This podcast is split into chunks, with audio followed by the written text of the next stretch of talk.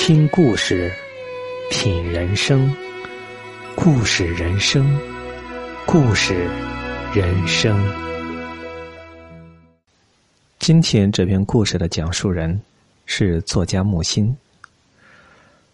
我是把这篇文章作为木心的亲身经历来读的，因为文章的最后写的是出自《温莎墓园日记》。可是后来通过网络查询这本书，发现这是一本小说集。可是我想，也许这个故事里边会有木心的影子吧。下面开始木心讲述的故事。那年在中国的京城，我主持一项工程，历时两载。下榻于某家专门招待西欧来宾的旅社。旅社的职员们很有礼貌，白色套服，黑领结，都是高中毕业又经过专业训练的。我休息、饮食，可称安适。房租是有时有不付了。餐厅只有楼下一个，绿叶扶疏，幽静怡然。餐毕，试着用铜盘拖来账单，我签个名，月底结算。我唯一不满足的是，这不像生活在中国。我对这座名城是陌生的，所以休假日多半出游。我不喜结伴，虽寂寞。却是平平稳稳，像艘帆船，在晴光微风的海面缓缓航行。在夏天的一次研习上，我遇见了旧时同学。这位女士已是颇负盛名的雕塑家，正在放大一件建筑装饰，工作场所。离我的旅社很近。散席时，他说：“那浮雕很累人，我中午想睡一会儿。你白天不在，可否关照值班人员，给我钥匙？”我很高兴的同意，旅社人员也很高兴为著名的艺术家服务。一天又一天。我不安，日益不安，希望他早些结束那附近的工作，不再来此午睡。因为每当我夜晚归来，房屋总有新鲜感，或是多了几盆名贵的花，或是书桌上多了几件小摆设，抽屉里有巧克力，本来满着的饼干箱里。又换了品种，大盆的水果是清朝宫廷样式，吃不了，只闻香味儿。想象到他每天来时，提包捧花的模样，我难受的发慌。向晚的归途中，兀自担忧，不知房里又会出现什么新鲜玩意儿。这不再是我原来的房间。我像是走错了门，事态在扩展、激化。某个夜晚，我踹然起慢，先看见墙壁上的歌德像，然后是窗畔艳红的大理菊，一盆非洲常春藤被吊了起来，树叶，绿色的叶子绕过台灯，垂及古银漏花的。椭圆形镜框，中间有普希金的相片。书架上原是几本笨重的工具书和零落的数据资料，此时却严严正正的站着大牌世界名著。这是个文学家的书房，我成了不知趣的闯入者，不仅是发慌，而且是发丑了。是否去向石油部说，为了工作方便，我搬到招待所去。然而，这是逃遁，逃遁是卑劣的。我坐立不安，倒在床上，一侧身，发现枕畔也有变化，是件丝质的白衬衫，百合花般的大翻领，手工缝制缝制。天哪，他哪有时间睡午觉？这针针线线的活儿多费神。我见过别人穿这种式样的衬衫，例如拜伦、罗密欧等。那是什么时代？他们是怎样的天生丽质？我是一生一世不配穿的。对之，不禁毛骨悚然。我的老同学，旧病复发了。我和他中学同班，都爱文学，写罗曼蒂克兮兮的诗。后来，他选择了绘画雕塑。我选择了物理化学。我们是住在同一幢公寓里的。中学毕业后，虽然分了校，对文学的热情还是一致而不衰。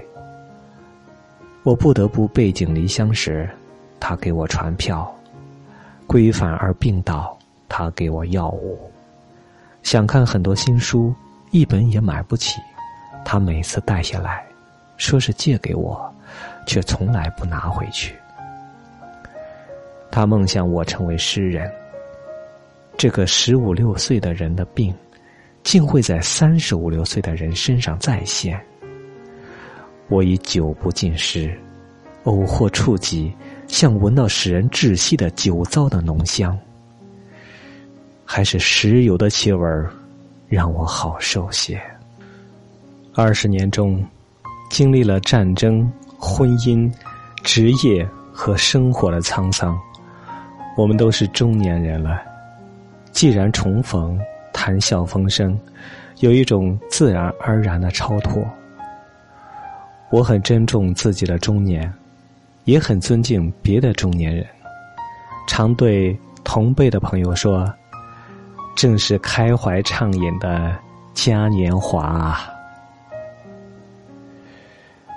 与女雕塑家重逢之后，饮酒并不多，谈的更少，彼此忙于工作、生活琐事，毫无兴趣啰嗦。我的本行，他是不问的。他的雕塑事业，我有一点点好奇心，就评论起古今的雕塑家来。真奇怪，他推崇的几位。我默然。我赞赏的几位，他近乎反感。我学会哈哈大笑，他学会闷闷不乐。话题急转为：你再来一杯咖啡，还是红茶？时或同看电影，也曾于散步后漫步在夜的对街头，对那电影的导演。演员的艺术表现，所见略同，互为补充。不期然涉及剧中人的善恶咸愚，岔路见险，甚而争论。分手时各自做出一副不介意的样子。有一次看了《梅丽公主》，我同情皮恰林，他却认为他是全然不良的。我为之辩解了一阵，他说：“那多半因为你是一个男人。”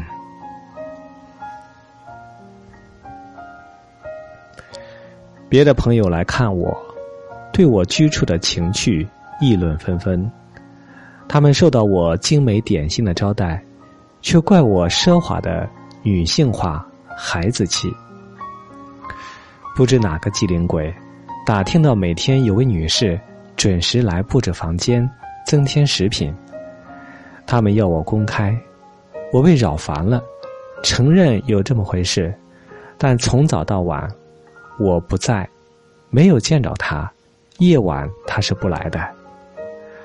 朋友们笑道：“那是田螺姑娘。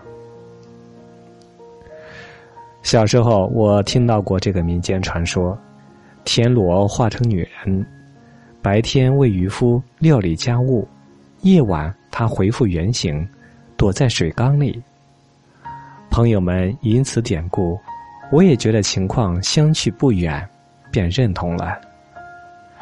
这还不能平息满屋子的兴奋，他们定要亲眼见见田螺姑娘。我对雕塑家说了这个笑话。他素来豪爽，表示由他做一次宴请。丰盛的宴席，盈盈的笑语，宾客中有几个也是当年的同学，谈来格外有味。谁也没称她为田螺姑娘或田螺夫人。宴会很成功，事后大家都赞美她的不凡超群。她与丈夫分居多年。那时候刚办完离婚手续，于是朋友们一致认为，我和她即将有同居，而结婚了。全然不是这么回事。他已不再来旅社午睡，我也结束了石油部的那项工程。临别的忙碌，使我至今也分不清，何以我上飞机时，送别的众人里。没有那雕塑家，除非他当时不在京城，不然就没有理由可以使他不来送别的。离别之初，我们通过一两封信，之后又是类似战争的骚乱，生活和工作的沧海桑田。后来遇见了一个从他那里来的朋友。说他常谈起我。关于他自己呢，已夫已经复婚，有了儿子和女儿，很可爱，事业顺利，雕塑的件数倒并不太多。可平安了，大家都已是老人。我写信叙述完了旧事，又说，在道德上，我并非。问心有愧，而是你数十年来不倦的善心，使我一想起，便觉得自己是个罪人。不久后收到回信，我没有像你所说的那么好，不值得你称道。除了这两句，其他的似乎都是节选自报端的言论。信不长，我却感到。他说了许多话。从他最后的一封信看，我觉得他和京城中满街走的老妇人行将看不分明。我很喜欢那些出没于胡同口、菜场上的返璞归真的老太太，即使他们真经正经论良，也笑口大开，既埋怨别人的不公平。又责怪自己太小气。中国的京城，除了风沙袭人的春天，夏、秋、冬，都是极可爱的。尤其是金秋十月，蓝天、黄瓦、红枫，一个白发的老妇人，腰挺挺的骑着自行车，背后的车架上大捆的菠菜、洋葱。幸福而颤抖。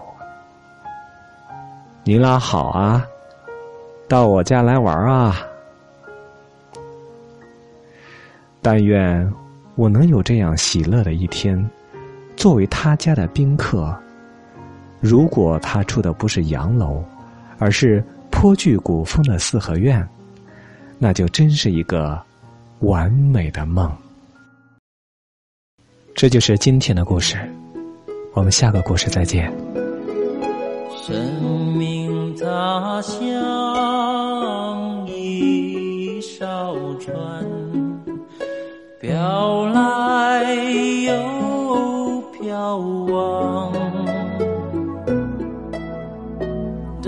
大地像爹海洋像娘永远为你守航夕阳又冷天亮又寒目光要加点